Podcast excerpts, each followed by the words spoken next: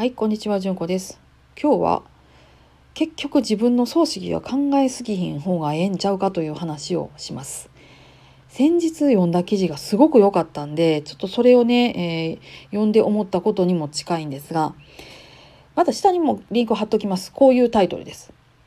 66歳おば記者の就活。葬式は人任せにすると決めている。葬式、墓はいらないなんて言ったら残された人が苦労するだけ。これほんまね私が書いたんかっていうぐらい私の脳みそと同じようなことを私よりもはるかに分かりやすい言葉ですごくすっきりまとめてはる両記事なんですよ。いろんな事例も載ってますしよかったら読んでみてください。うん、あの結局ねお葬式自分はそこにはいないんですよね。自分は焼かれるだけでもうそこには存在しないので意思表明の手段も何ももうない状態なのでそしてしがらみからも全てね解き放たれてる状態なのでなので葬式を出す側が全て決めるっていうところが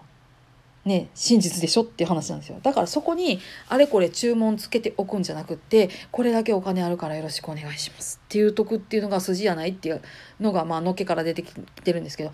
もうまさにそれをぶそれやなっていう感じです。ねえだってね一生懸命みんないろんなこと考えてはるでしょ就活って言ってこんな音楽流してとかこんな服着せてとかって言うてますけど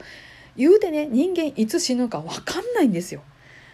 次の瞬間に脳みその中なんかピッて詰まって終わってるかもしれへんし、ね、めっちゃ認知症になって思いっきしボケ倒してんねんけど体はめちゃくちゃ元気みたいな感じでニコニコ暮らしてるままかもしれへんしほんまに分からないんですよ。がんで死んじゃうかもしれないへんし、ね、糖尿病で苦しんでるかもしれへんし分からんのですよ。いつ死ぬかはほんまに分からへん。だからできる用意って言ったら何かって言ったらその葬式の用意って言ってお金を誰にお願いしますって言って複数考えとくこととかそういうことやと思うんですよね。で就活って言っていろいろねなんかあれしろこれしろとかっていうのいろいろありますよねお墓売ってみたりとかですねありますよね。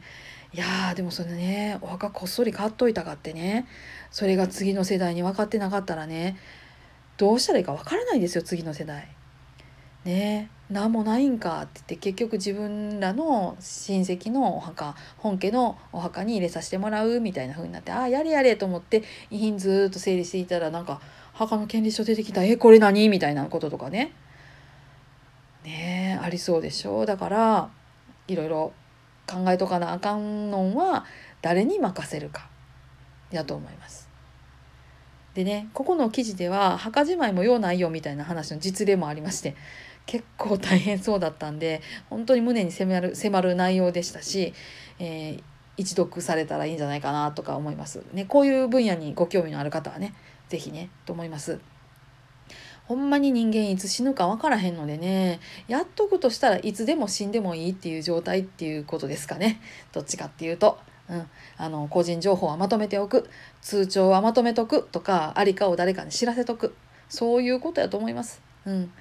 えーできれば自分のねスナップ写真これが可愛いわと思ってたら分かるように置いとくとかね。そんな感じですね。いやー家に関しては本当にあの結局めちゃめちゃお父さんの時もお母さんの時も私の祖母の時もほんまに苦労はしたんですけどね言うて言うてそれを探すっていうプロセスもまあ楽しかったかなとかってね思ったりもするのでまあわかんないんですけど、うん、もし残すってしたら家ぐらい取っとくぐらいかなって感じです。あんまりね考えなくていいと思います。むしろ考えるべきは私たちがどういうふうに周りの人を弔っていくかっていうふうなことやと思います。まあそれに関してはねまたいろいろ話していますのでよかったらあの興味のあるタイトルなどお聞きいただければ嬉しいです。はい皆さん今日もどうぞ安穏な一日をお過ごしください。それではまたごきげんよう。